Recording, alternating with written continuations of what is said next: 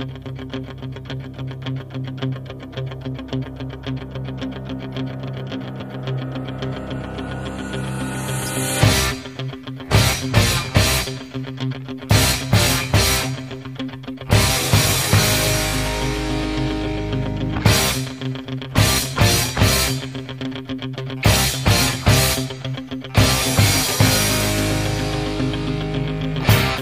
tardes, buenas noches. Yo soy Santino Pozo y hoy vamos a hablar y comentar sobre la corrupción en el fútbol. ¿Cómo les va, chicos? Preséntense, así los oyentes saben con los invitados de lujo que me encuentro en el día de hoy. Hola Santi, gracias por la introducción. Para los oyentes que no me conocen, soy Tomás Hurtazo, periodista deportivo partidario de Independiente, trabajo en Radio La Red todos los jueves a las 9 de la noche y los viernes a las 10 de la mañana en Radio Mitre junto a Diego Leuco. Emma, te dejo el paso. Gracias Tommy por el pase. Buenas tardes Santi. Nada, un placer ser parte de este programa. Me llamo Manuel Mures y al igual que Tommy, soy periodista deportivo, pero en mi caso cubro Boca Juniors. No tengo la oportunidad de trabajar en radio, pero en este momento estoy a cargo de InstaCeneice, una cuenta de Instagram basada en el mundo Boca. Actualmente estamos con más de 850 mil seguidores y gracias a Dios podemos cubrir a Boca en el día a día, minuto a minuto, con toda la info al instante. Bueno, Santi, te dejo comenzar. Bueno, gracias a los dos por su presentación. Comencemos.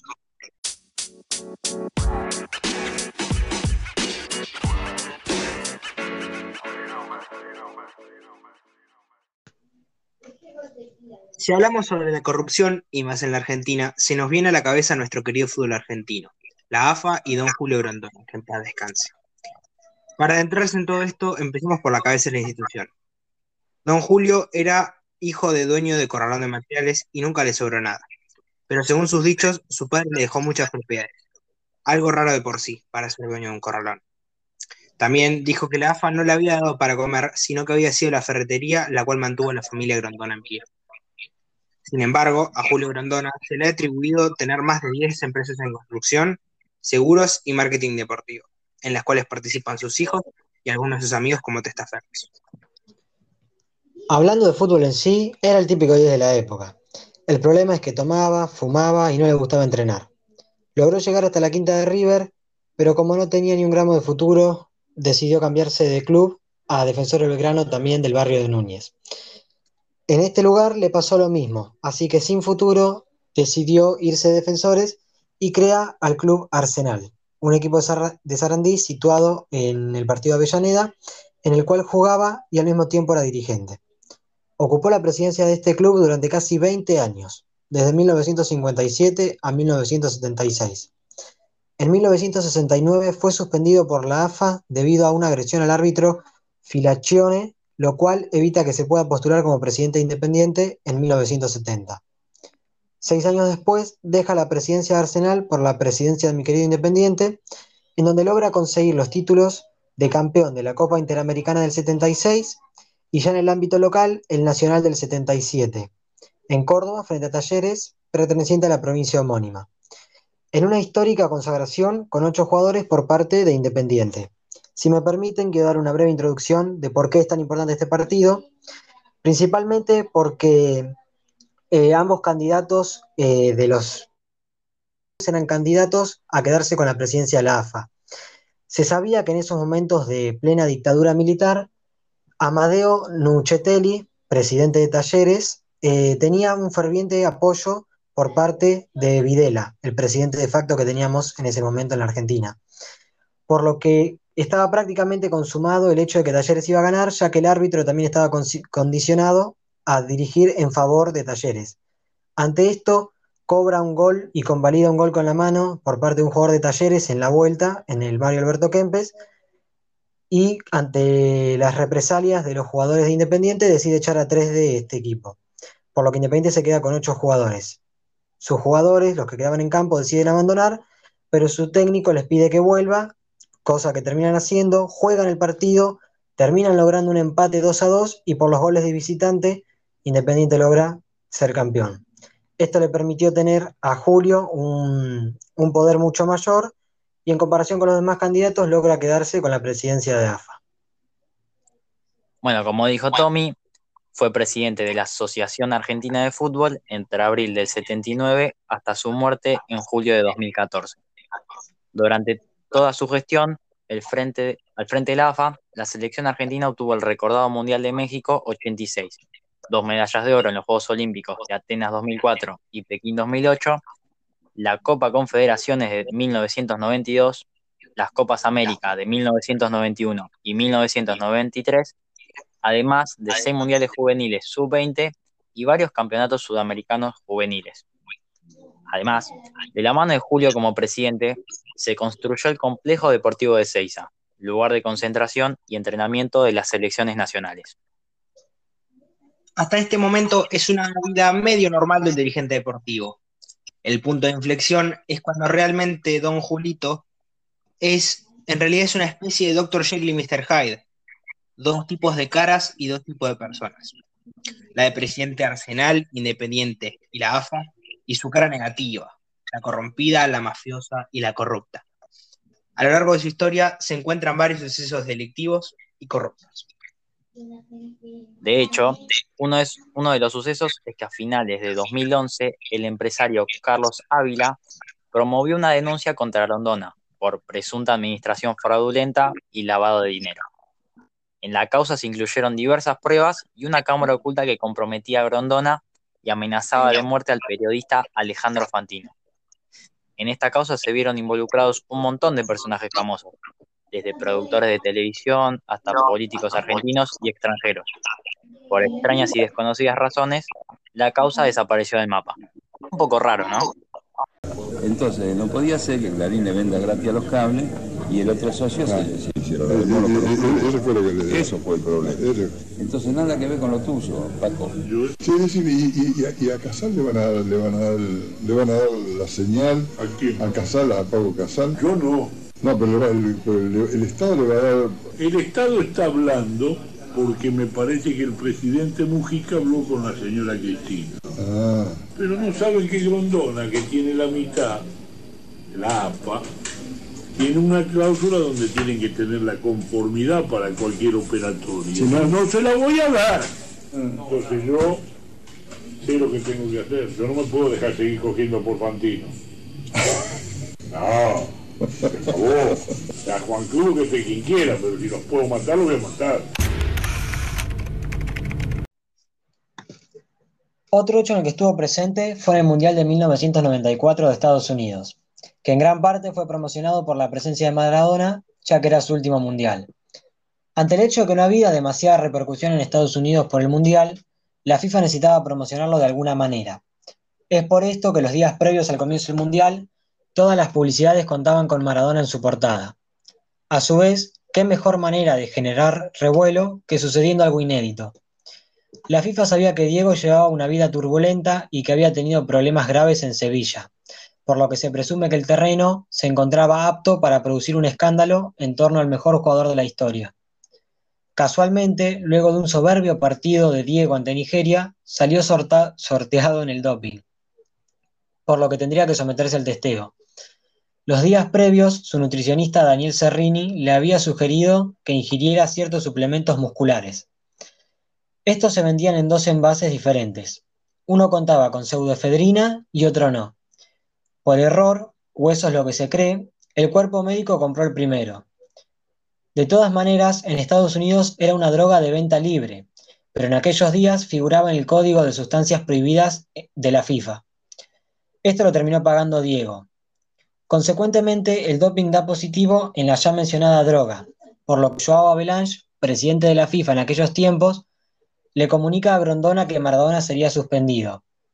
Argentina perdería el partido ante Nigeria y la selección argentina quedaría excluida del próximo Mundial.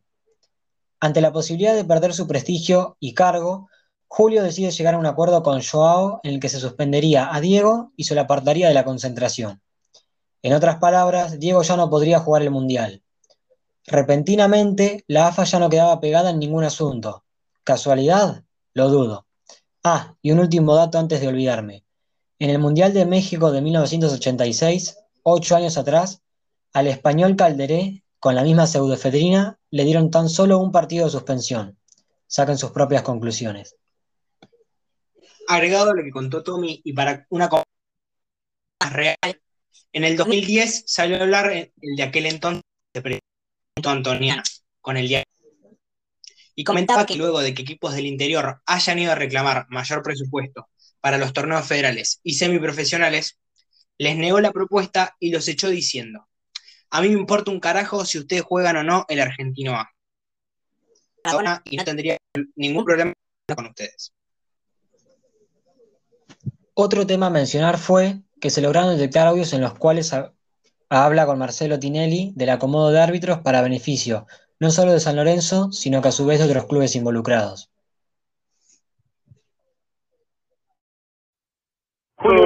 No, hablé, bien, muy bien, sí, perfecto, ahí me está yendo a la cancha. Ahí hablé con Cantero, dice que usted le había sugerido truco. A mí truco no no me gusta, Julio. ¿No se puede poner a Delfino? Que Cantero no tiene problema en poner a Delfino al partido con Independiente. Uno, el mejor árbitro argentino que nos pueda dirigir una vez. El que me dijo a mí, el que me dijo a mí fue, ¿cómo se llama? Cantero. Eh, Cantero no, eh, la, la Molina, la Molina. Gol de estudiante contra la NU. Otro más, ¿no? 2 a 0. 2 a 0. 2 a 0. A derecho. Uf. Escuchemos un poquito. Ah, la Molina dijo eso. Perdónase un poco. Ah. ¿Por qué no esperamos hoy? Bueno, bueno, ok, listo. Listo. Esperamos ver los resultados y mañana nos hablamos al mediodía. Listo, listo, Julio, listo. Dale. ¿Eh? Dale, ningún problema, perfecto. Porque si, aquí, según los resultados que hay hoy, sí, Independiente le puede interesar y yo no. Sí, exactamente, listo. Ok. ¿Para qué vamos a gastar polvo en machimango? Listo, ya está. Hablemos mañana. ¿Eh? Listo, Julio. Ok. Otro de los sucesos en la vida de don Julio fue el FIFA Gate, un escándalo deportivo a nivel mundial en el 2015 en el cual la Interpol detuvo a gran parte de los funcionarios más importantes del mundo fútbol, por soborno, fraude y lavado de dinero. Según Ken Bensinger, periodista norteamericano que siguió de cerca este proceso, Grondona era la mano derecha de Blatter, presidente de la FIFA en aquel entonces. Además, tenía un gran poder de palabra dentro de la institución. A Julio no se lo incluyó en la causa, ya que murió un año antes de que empiece el proceso judicial. Y en la Corte de los Estados Unidos no juzgan a los muertos el banco suizo BJB llegó a un acuerdo con un tribunal federal de Nueva York por el que admitió que llegó a pagar un total de 36 millones de dólares en coimas, que partían desde ejecutivos de empresas mediáticas hacia los principales dirigentes del fútbol sudamericano. Todo esto para obtener beneficios a la hora de adquirir derechos de transmisiones de competencias futbolísticas sudamericanas. En este se menciona específicamente al argentino Alejandro Bursaco, de torneos y competencias. Agregado a esto, el ex dirigente de Independiente Rivadavia de Mendoza, Daniel Vila, señaló estas causas de corrupción cuando don Julio ostentaba todo el poder.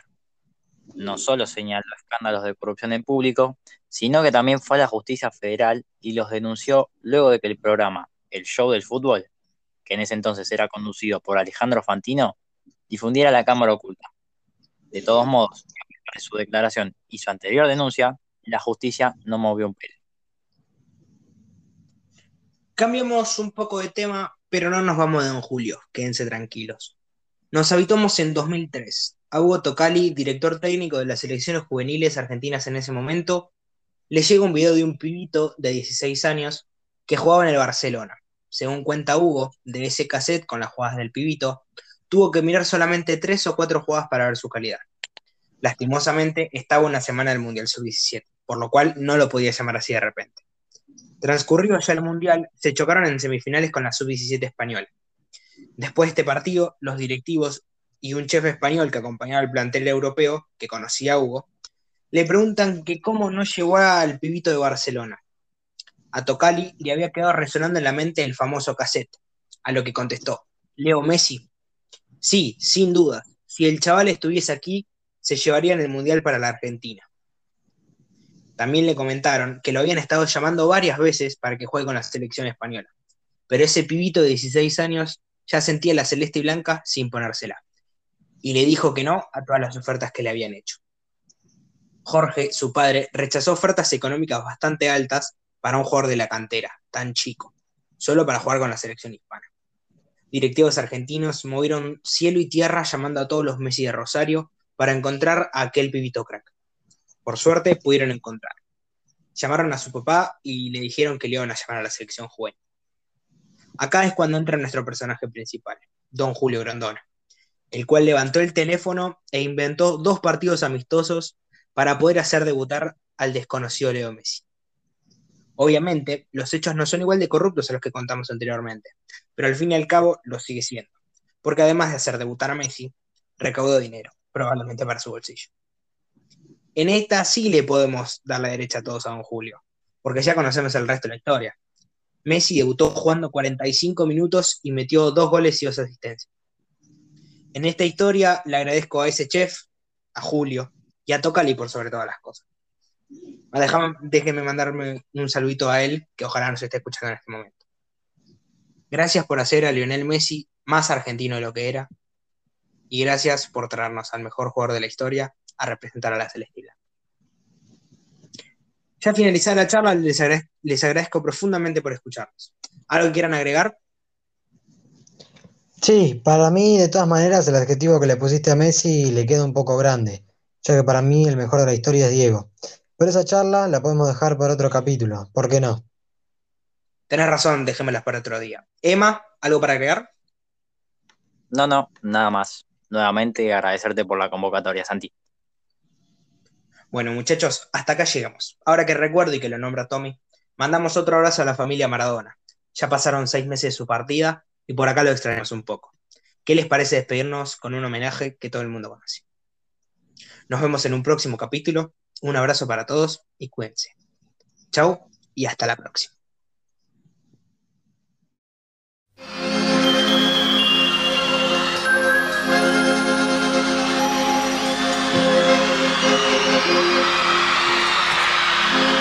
En una villa nación fue deseo de Dios crecer y sobrevivir a la humilde expresión, enfrentar la adversidad con afán de ganarse a cada paso la vida.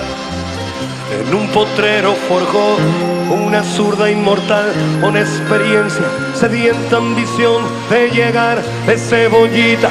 Soñaba jugar un mundial y consagrarse en primera. Tal vez jugando pudiera a su familia ayudar.